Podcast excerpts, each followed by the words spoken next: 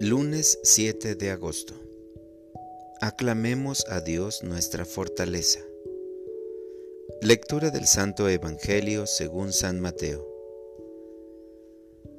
En aquel tiempo, al enterarse Jesús de la muerte de Juan el Bautista, subió a una barca y se dirigió a un lugar apartado y solitario.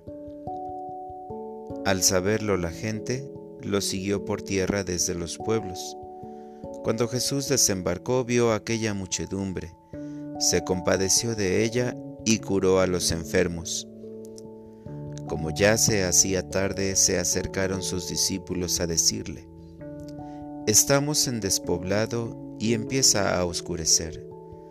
Despide a la gente para que vayan a los caseríos y compren algo de comer. Pero Jesús les replicó, no hace falta que vayan, denles ustedes de comer. Ellos le contestaron, No tenemos aquí más que cinco panes y dos pescados.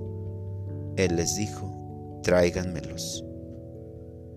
Luego mandó que la gente se sentara sobre el pasto. Tomó los cinco panes y los dos pescados y mirando al cielo, pronunció una bendición.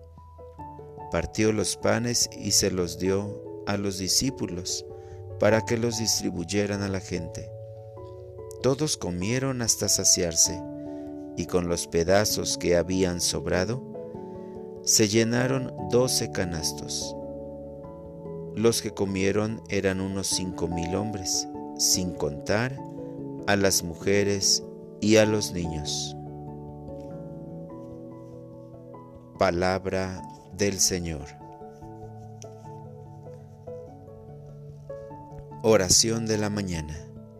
Señor, en ti pongo mi confianza. Ninguna felicidad es más grande, Señor, que despertar alabando tu grandeza. Te ofrezco mis alabanzas para dar gracias por el nuevo día que me concedes y por la generosidad con la que atiendes mis necesidades. Al iniciar esta semana, Pongo ante tus plantas mis proyectos y me acerco a ti para contarte mis limitaciones, así como los temores que me hacen desconfiar de mis capacidades.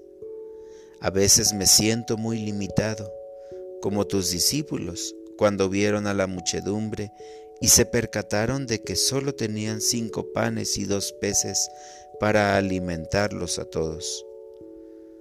Hoy, Señor, me enseñas a presentarte lo poco que tengo y solo me pides confiar en ti.